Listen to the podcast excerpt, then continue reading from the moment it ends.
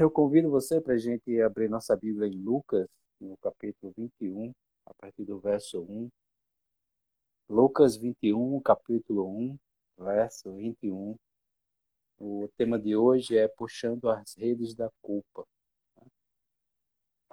E a gente vai trocar uma ideia a respeito desse, desse tema, onde a gente percebe que mesmo para aqueles que professam a Jesus como seu Senhor e como seu Salvador, ainda carrega muita culpa, ainda carrega é, um fardo enorme e, e se sente culpado por, por muitas coisas, por querer, por gostar, enfim.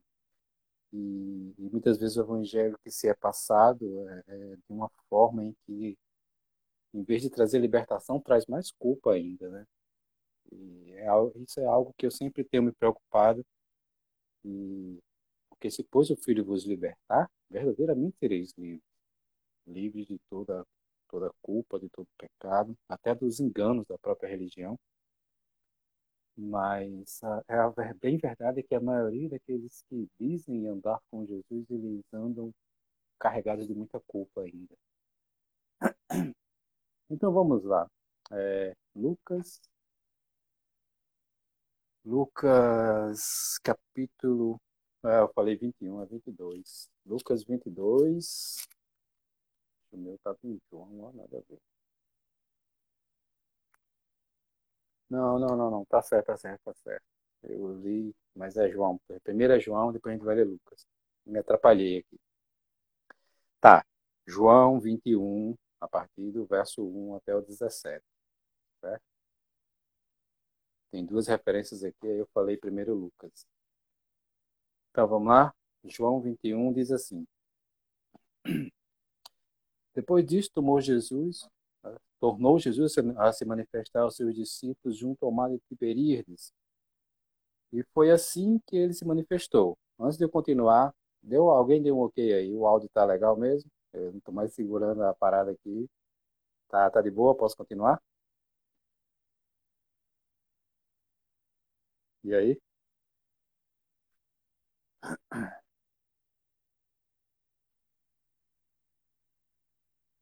Tá ok, galera?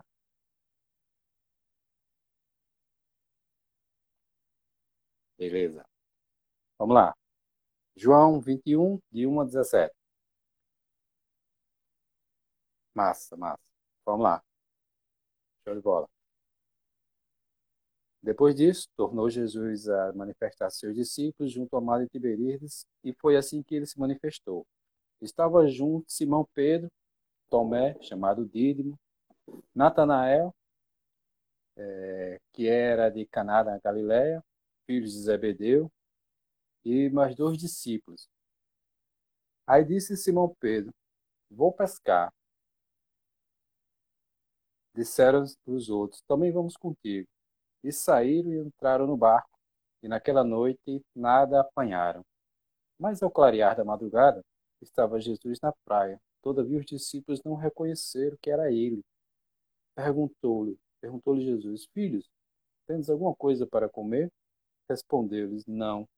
Então disse-lhe: Lança as redes à direita do barco e achareis. E assim fizeram. Já não podia puxar a rede tão grande era a quantidade de peixes. Aqueles discípulos a quem Jesus amava, a Pedro, não. Aquele discípulo a quem Jesus amava disse a Pedro: É o Senhor. E Simão Pedro, ouvindo que era o Senhor, cingiu-se com suas vestes, pois havia se despido, e lançou-se ao mar. Mas os outros discípulos vieram no barquinho puxando a rede com os peixes, porque não estavam distantes da terra, senão uns 200 côvados, que é cerca de mais ou menos uns 90 metros por aí, só para a gente ter uma ideia. Ao saltarem em terra, viram ali umas brasas e em cima uns peixes e havia também pão. Disse-lhe Jesus: Trazer alguns peixes né, que acabaram de pegar e apanhar Simão Pedro entrou no barco e arrastou a rede para a terra, cheia de 53 peixes grandes. E não obstante serem tantos, e a rede quase se rompeu. Disse-lhe Jesus: Vinde e comei. Nenhum dos discípulos ousava em perguntar-lhe: Quem és tu? Porque eles sabiam que era o Senhor. Veio Jesus e tomou o pão e lhe deu, e de igual modo o peixe. E já era esta a terceira vez em que Jesus se manifestava aos seus discípulos, depois de ressuscitado entre os mortos. Depois de terem comido, perguntou Jesus a Simão Pedro: Simão, filho de João, ama-me mais do que estes outros? E ele respondeu: Sim, Senhor. Tu sabes que eu te amo. E ele disse: é, Apacentem os meus, meus cordeiros. Tornou a perguntar pela segunda vez: Simão, filho de João, tu me amas? E ele respondeu: Sim, Senhor. Tu sabes que eu te amo.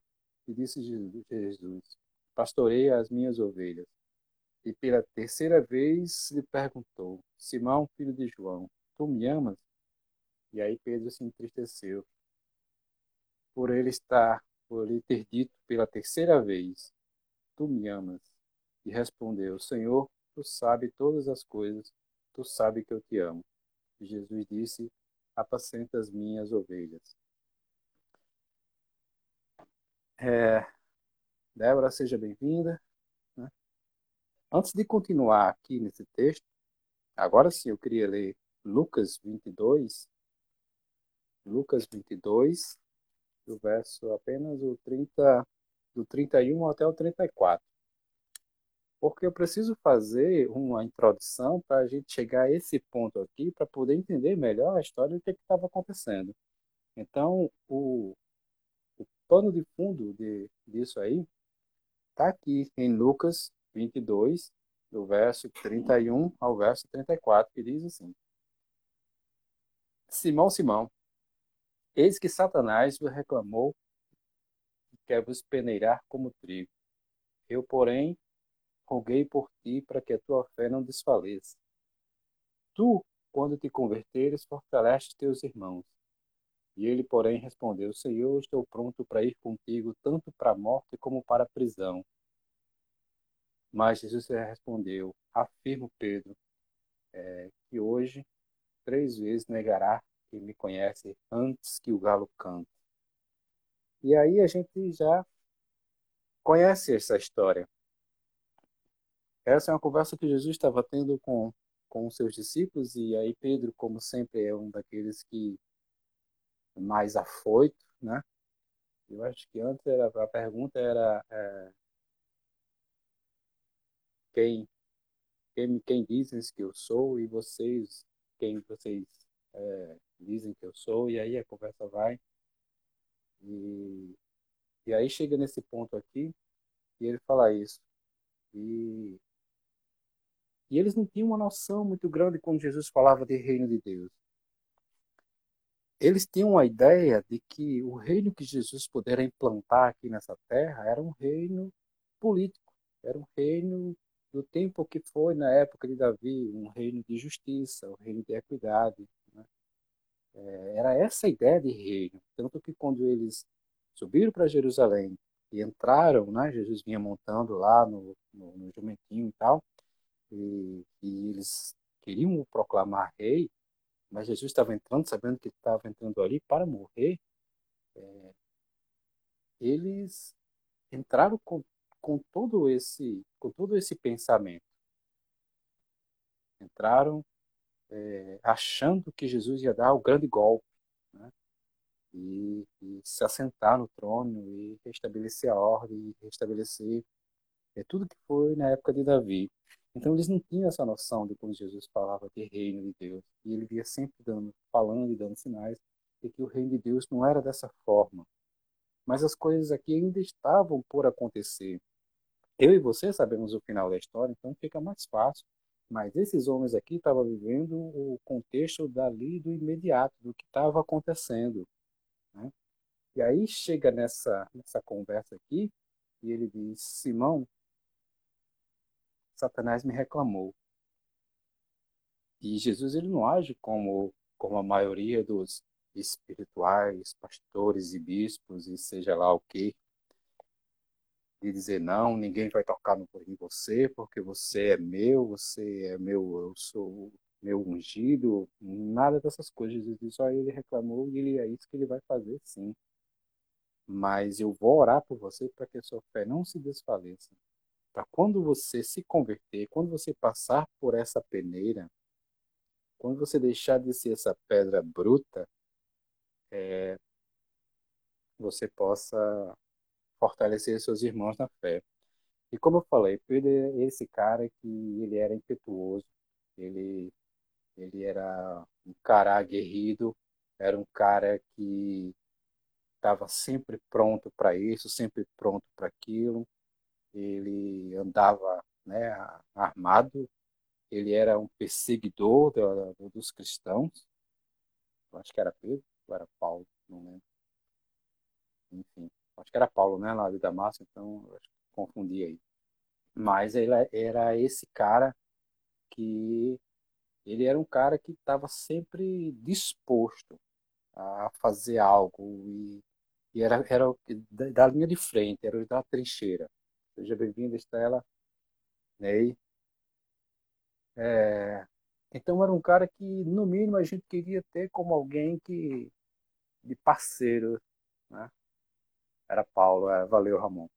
É, era um mínimo a gente queria ter ele como um parceiro de caminhada, porque era um cara que estava pronto para tudo. E com esse jeito dele é, impetuoso de responder e de se apresentar para fazer as coisas, nessa conversa aqui, ele, Jesus fala, oh, Satanás ele me reclamou e ele vai lhe peneirar, ele vai fazer isso. Você vai ter que passar pela peneira. Você vai ter que passar pela vergonha de quem você é. E aí ele responde da maneira costumeira dele. E ele fala: Senhor,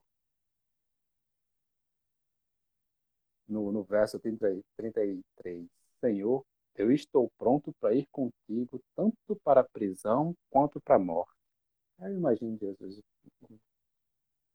tipo, como é, homem? Você meu amigo, se eu não der a minha vida por você, você não tem nada para oferecer para mim.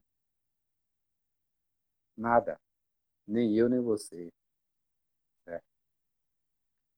Mas ele afirma isso categoricamente. Eu estou pronto, eu estou disposto para morrer contigo ou para ir para a prisão. E aí Jesus fala: Olha, vamos deixar de muita conversa. É, hoje, antes que o galo cante, você negará três vezes que me conhece. E aí, ao decorrer da história, depois aqui dessa conversa, Jesus é, ele sai para orar, depois vem aquela multidão de, de, de soldados. Boa noite, Luana. Deus abençoe. Feliz Dia das Mães para você já antecipado, né? Massa. Deus abençoe você e ao Gael é, eles, é, Jesus é preso e é levado para a casa do sumo sacerdote. E Pedro e os outros discípulos, eles começam, eles, eles vão junto, né? E, e alguém o reconhece no meio da multidão e diz, mas você não é um daqueles que veio, veio com ele? E ele falou, não, não sei eu não, você está confundindo. E passou-se mais um tempo e, e a coisa vai se desenrolando e ele vai tentando se ajeitar no meio dia de algumas pessoas e passa ali é, mais um, acho que é um soldado, alguma coisa assim, e também o reconhece e diz, é, você não é um deles, e ele mais uma vez o nega. E diz, não, você está me confundindo, não, não, sou eu. E passado aí um, uns minutos. É um, uma galera acende um fogo lá no meio do pátio e tenta se aquecer. E ele, meio que por ali, também está observando tudo que está acontecendo. E a Bíblia diz que agora ele começa a seguir Jesus de longe. De longe. E meia hora depois, mais ou menos, uma serva vai passando e diz assim: Este também estava com ele, pois esse também é Galileu. E aí ficou mais difícil agora para Pedro negar que realmente estava com Jesus, porque de fato ele era Galileu e estava naquele grupo inconformado que, que foi com Jesus para Jerusalém para tomar né, o poder e o trono, achando eles que o reino de Deus era nessa pegada de, de reino aí. E ele falou: Não, você está me confundindo, eu nem ao menos o conheço. Cara, nessa hora, é, eu não sei de fato, a gente fica aqui apenas especulando, né? É, eles estavam em algum local onde Jesus estava, onde Pedro estava, que dava para se verem. Não sei se Jesus estava numa sacada mais em cima e ele mais embaixo, não sei, não importa. O fato é, é que nesse momento o olhar de Jesus ele cruza com o olhar de Pedro. E aí Pedro se lembra das palavras de Jesus: Antes que o galo cante, você me negará três vezes. E não sai nada. Não, eles não trocam uma palavra. Eles apenas se olham. Mas é um olhar que arranca de Pedro tudo aquilo que tudo aquilo que Pedro é e que ele nunca teve a coragem de admitir porque ele dizia que estava pronto para isso, para aquilo, que está disposto para ir para a morte e para a prisão. Mas quando o bicho pegou, a Bíblia diz que ele começou a seguir de longe. E aquele a quem ele disse que estava pronto para ir para a morte e para a prisão, é, imagina, é verdade, imagina o choque na mente de Pedro. É, mas aí onde é que está? É, isso tudo vai acontecer mas não é nem nesse texto que eu quero falar, eu quero voltar para o outro texto para justamente desfazer esse choque da mente de Pedro.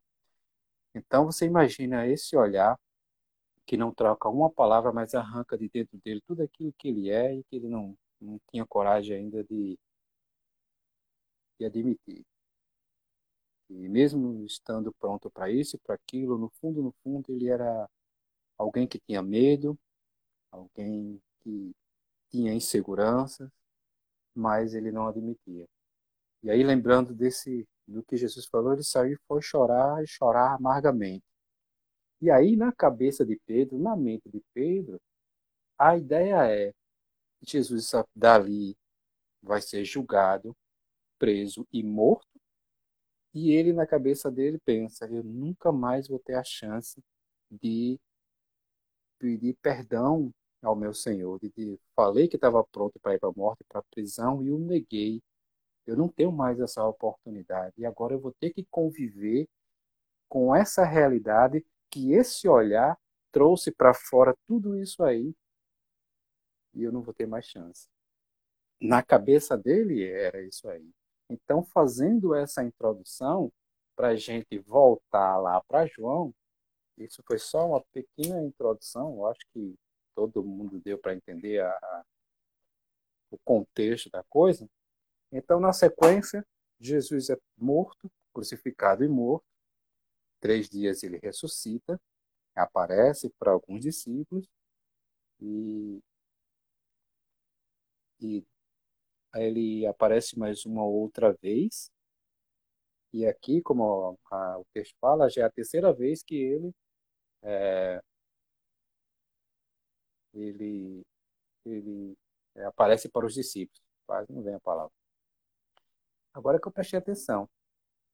Ele negou três vezes. Hum, essa é na terceira vez que ele aparece novamente. E aí vamos para vamos o texto, né?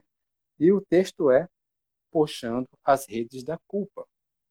Por quê? Porque a culpa ela ganha muitas caras. E uma dentre elas, e uma dentre essas caras é aquela que se apresenta como como piedade sacrificial. É? Foi o caso de Pedro, culpado, com a mente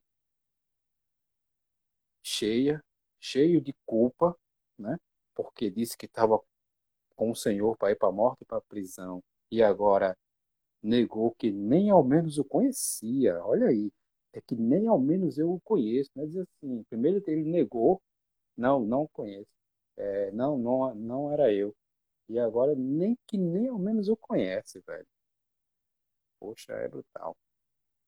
E aí é o caso desse cara que é culpado, se sente culpado é, por haver negado.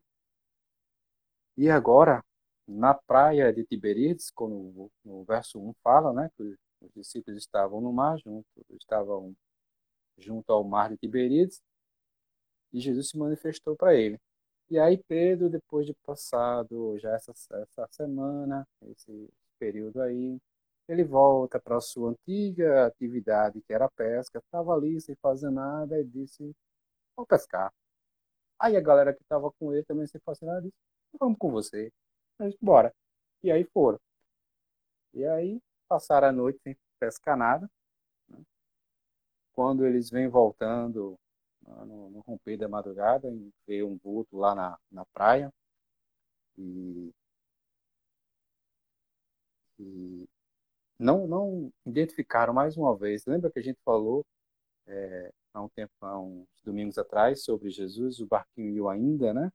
Eles não reconheceram, tinha o jeito, tinha a forma, o tamanho e tal, mas como ele não veio no barquinho, então não poderia ser Jesus, porque ele veio de Deus. E ali mais uma vez, ele imaginou, não, ele, morreu, mesmo ele tendo falando um monte de vezes que, que ele iria morrer, ia ressuscitar, ia restituir o tempo em três dias. E ele não estava falando de tempo pedra, mas tempo coração. É, um monte de outras coisas. Mesmo esses que caminharam lado a lado, é, tem uma dificuldade enorme ainda de, de crer na, na ressurreição, de crer que ele ressuscitaria. E aí não reconheceram, para variar novamente.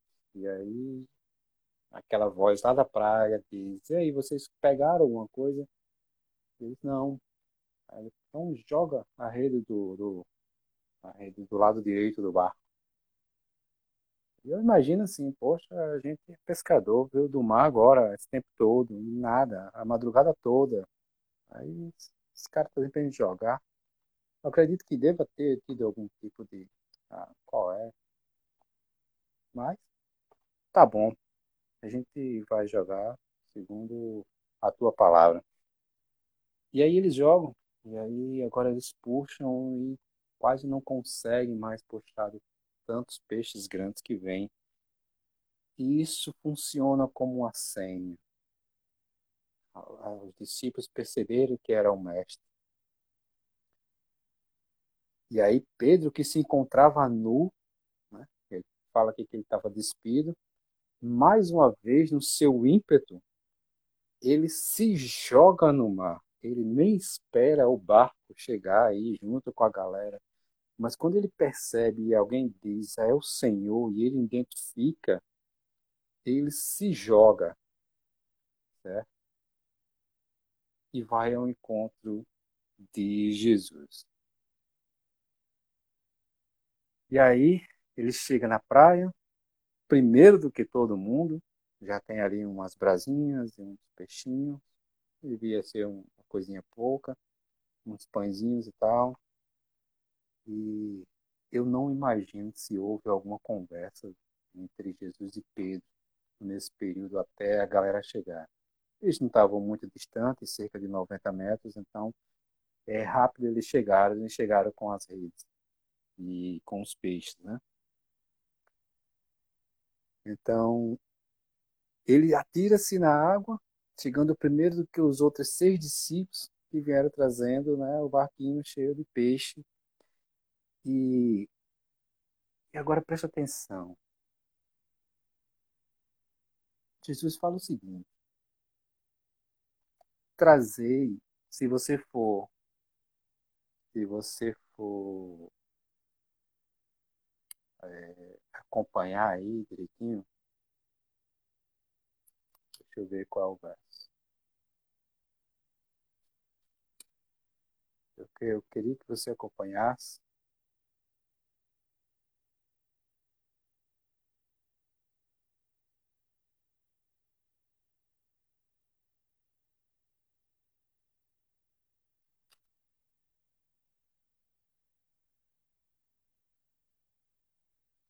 Ei, rapaz, não consegui aqui não. Mas Jesus diz: trazei alguns peixes. E aqui é onde entra a. a eu não estou vendo aqui o versículo, então, para não perder muito tempo, é, mas procurei. É, Jesus fala: trazei alguns peixes. Agora preste atenção. Há uma semana atrás, há uns dez dias atrás, esse homem tinha dito que estava pronto para ir para a morte e para a prisão. Logo em seguida, ele o negou que nem ao menos o conhecia e se viu na, na impossibilidade de poder chegar perto e pedir perdão de que ele estava com medo e, e se desculpar com o Senhor. E aí ele imagina, nunca mais eu vou ter essa oportunidade. Esse homem está carregado de culpa. Esse homem está carregado de vergonha. Imagine aí, eu e você. Quando a gente sabe de alguma coisa que foi pego em flagrante e não tem como, não tem como. Ele agora está diante de alguém que não tem como enganar. Aliás, nunca teve. Assim como eu e você estamos diante, é, exato, no verso 10. No verso 10. Trazei. Isso. Trazei alguns dos peixes que acabaste de pegar. Valeu, obrigado. 21, 10. Então, eu e você estamos diante de um Deus a qual a gente é um flagrante o tempo todo. A gente está despido o tempo todo, porque Ele conhece o nosso coração, Ele conhece as intenções do nosso coração, até mesmo antes de sair qualquer som ou gesto, Ele já conhece. Então, Pedro estava agora diante de alguém que ele não tinha mais como enganar. E aí, quando ele diz: Trazei alguns peixes, você note que Pedro vai sozinho, pega a rede, que quase que todo mundo puxando não conseguia. Ele pega sozinho e traz todos os peixes, puxando essa rede. Ninguém ajuda, ele quer trazer tudo sozinho. Ele quer compensar agora. Olha como é que funciona a cabeça. Uma vez em que eu falhei com você, que eu falhei em não cumprir com minha palavra, agora tudo que eu tento fazer é demonstrar em atos, em palavras, é, que eu me arrependi e que eu sou digno de ser perdoado e do seu amor. Estou falando aqui entre a gente. Por isso que eu falei no início que a culpa ela ganha muitas caras e uma dessas essa essa piedade sacrificial, se sacrificar para se fazer algo, se sacrificar para trabalhar na obra, para fazer algo para Deus. muita gente está carregado de tanta culpa, de tanta incerteza, que acha que fazendo esses trabalhos braçais para Deus dentro da congregação, isso ele está é, trabalhando para Deus. Isso ele coloca na mente dele que em fazendo é, o Senhor está vendo e, e não é possível que ele vá pesar a mão contra mim. É alguma das mentalidades que acontece. E aí Pedro também dessa forma, como como colocaram aqui, imagina o choque na mente de Pedro. Agora imagina esse choque na mente de Pedro diante de alguém que você agora não tem como mais mentir, não tem mais como enganar. E aí ele diz: trazer alguns peixes. Aí eu vou lá e trago todos, sozinho. Todos, porque eu tenho que provar para essa pessoa que eu estou arrependido. Eu tenho que provar para o Senhor que eu me arrependi. E aí eu me sacrifico, eu trago sozinho, eu puxo sozinho essa rede. Eu faço essas coisas absurdas e que é desnecessário de fato, elas já são desnecessárias, porque o sacrifício maior foi aquele que já foi feito por mim, por você na cruz, não existe nada que a gente possa acrescentar naquilo que foi feito. Mas na cabeça dele era: eu vou tentar compensar de alguma forma é, tudo que eu falei e não comprei. Eu vou tentar resgatar é, a minha imagem diante daquele que eu disse que estava pronto, mas não cumpri a minha palavra. E aí ele traz, ele traz todos.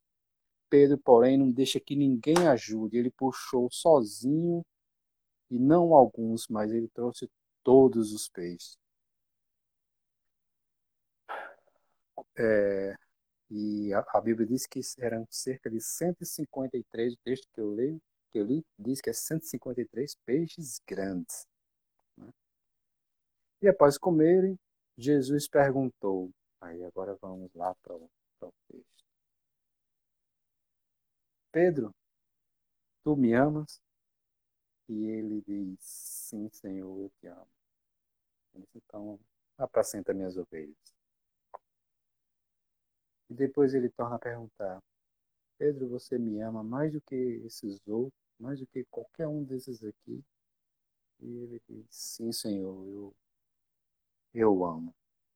E pela terceira vez ele pergunta: Simão, Simão, filho de João, tu me amas? E nessa hora eu acredito que a ficha caiu. Nessa hora eu imagino que Pedro baixa a cabeça e se dá por vencido. Nessa hora ele desiste de qualquer presunção de tentar agradar a Deus pela via do, do fazer, do, do, do trabalho braçal. Nessa hora ele baixa a cabeça e diz: Senhor, tu sabe todas as coisas. Quando ele diz Senhor, tu sabes todas as coisas, ele está admitindo, Senhor, tu sabes quem eu sou. O Senhor sabe que eu, que eu fico falando que eu estou pronto para isso, que eu estou pronto para aquilo, que eu estou pronto para ir para a morte, mas eu sabe que não é nada disso. O Senhor sabe que não é nada disso. Eu, eu fui um frouxo, eu fui um covarde. Eu tive medo. Quando ele diz o Senhor sabe todas as coisas, ele se dá por vencido. E aí ele ouve de Jesus, então, apacenta as minhas ovelhas. Essa pedra bruta que ele era não interessava para Deus, não interessava para Jesus. Ele teria que passar pela vergonha de quem ele era, de quem ele era, para sair do outro lado desse homem quebrado, mas essa areia fininha, isso é que realmente importa para Deus. E aí ele ouve do próprio Jesus, agora vai e apacenta as minhas ovelhas. A minha igreja que eu estou, e o meu reino que eu estou construindo vai ser pastoreado de gente como você, de gente que ama como você, de gente que se equivoca como você, que erra como você de gente que diz que acha que está pronto para isso, para aquilo e não está como você, de pessoas que afirmam todo o, o seu amor e seus projetos quando tudo tem a capacidade de dar certo, é fácil dizer eu estou pronto para ir para a morte para prisão, prisão contigo, mas quando as coisas começam a dar errado, ele começa a a questionar um monte de coisa. Então, a minha pergunta é: o que é que tem levado você a fazer sacrifícios, puxando redes e redes de culpa? Porque a sua culpa, presta atenção, a sua culpa não tratada diante de Deus, fica muito difícil o Evangelho fazer um efeito realmente que ele é e que ele faz nas nossas vidas.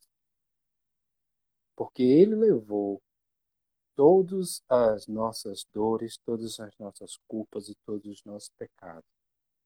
E ele nos fez livre. Aquilo que, que, me, que me vinha como, como peso, como pecado, como culpa, já foi posto nas costas dele, já foi posto na cruz, já foi perdoado e já foi pago. Pedro arrastou aquela rede de culpa por ainda não ter uma consciência de que ele precisava ter e passar por essa peneira para ter essa consciência desse homem que sai do outro lado com essa consciência de que agora ele está perdoado em Cristo. Você se sente assim? O que é que tem tirado o seu sono? O que é que tem pesado sobre você? O que é que tem angustiado o seu coração? Eu quero dizer para você, não existe nada que não caiba na cruz. Não existe nada que não caiba na cruz. E ele levou todos os nossos pecados, todas as nossas transgressões, todas as nossas culpas. A gente precisa aprender a descansar nisso aí. E não tentar fazer sacrifícios e, e trabalhos, coisas incansáveis, aonde ele olha e diz: Meu querido, vinde a mim, você que está cansado, e tomai de mim o meu jugo, porque eu sou manso e humilde de coração, e o meu jugo é suave, e o meu fardo é leve. Você não precisa ficar arrastando essas redes de culpa, porque na cruz eu já levei todas elas. Eu desejo de coração que eu e você a gente tenha esse entendimento e que a gente tenha essa paz e o nosso coração ande pacificado não que, tendo essa consciência, a gente ande de qualquer jeito, a gente faça as coisas de qualquer jeito, não importa. Não. É, ter a consciência de que a graça e o nosso Deus é maior do que qualquer outra coisa. É maior do que o, o meu pecado e o seu pecado. É andar em paz diante de Deus e diante dos homens, sabendo que estamos nele justificados. Mas é justificado não por obras que é para que eu e nem você se gloriem, então, tudo que a gente for fazer, que a gente faça com amor, com dedicação, com carinho e zelo, porque primeiramente foi vindo dele para nós, certo? Foi o, o perdão dele para nós. E a gente apenas agora compartilha aquilo que está no coração como algo que, que a gente quer ver gerar vida em outros. E não que a gente tenha que fazer como um trabalho sacrificial, fazer penitências, fazer votos, fazer um monte de coisas que ó, muita gente tem ensinado aí como barganha, como troca, sendo que diante de Deus essas coisas elas nada são, elas não servem para nada. Porque senão assim a gente estaria anulando o que foi feito na cruz e, teria, e estaria acrescentando. Ele fez isso, mas ainda falta essa coisinha que eu tenho que acrescentar. Não existe isso. A gente precisa aprender a descansar nele do que o que já foi feito e andar com o coração em paz e sem culpa. Trate o seu erro como erro, porque o nosso pecado ele já não nos condena, nos condena para a morte eterna. Antes, ao contrário, nós fomos resgatados da morte eterna e entramos no reino do seu amor então, esse erro e esse pecado que já foi posto e pago na cruz, ele não tem mais esse poder de nos colocar de volta lá. Mas agora, com a nova consciência, a gente anda e busca trilhar no caminho do Senhor, é, buscando se livrar de, de, de, muitas coisas daquelas que, principalmente, que não, não condiz com a palavra. Mas isso não é garantia nenhuma que eu e você a gente não vai errar. A gente erra e peca todos os dias. Mas saiba que o Senhor é tão misericordioso que ele nos perdoou de tudo antes, de agora e de futuro. Eu não estou dizendo isso para que a gente tenha uma licença para fazer o que quiser, mas eu estou dizendo isso para que a gente tenha um coração em paz e seguro que aquele que fez essa obra ele fez de uma forma completa. Ele não fez de uma forma inacabada, esperando que você dê a sua contribuição. E você não merece nada. Então, por isso que se chama graça. E graça é um favor imerecido, é um presente. Pela graça sois salvos mediante a fé, e isso não vem de vós, nem de mim. É dom de Deus. Então, eu espero, do fundo do meu coração, que a gente não puxe essas redes de culpa mas que a gente busque cada vez mais graça de Deus. Está faltando apenas 20 segundos, 10, e eu vou ficando por aqui. É, desejoso que Deus abençoe cada um de vocês. Beijão no coração e próxima semana a gente se vê. Qualquer coisa, manda as perguntas aí que a gente vai tentando responder, tá bom? Beijo.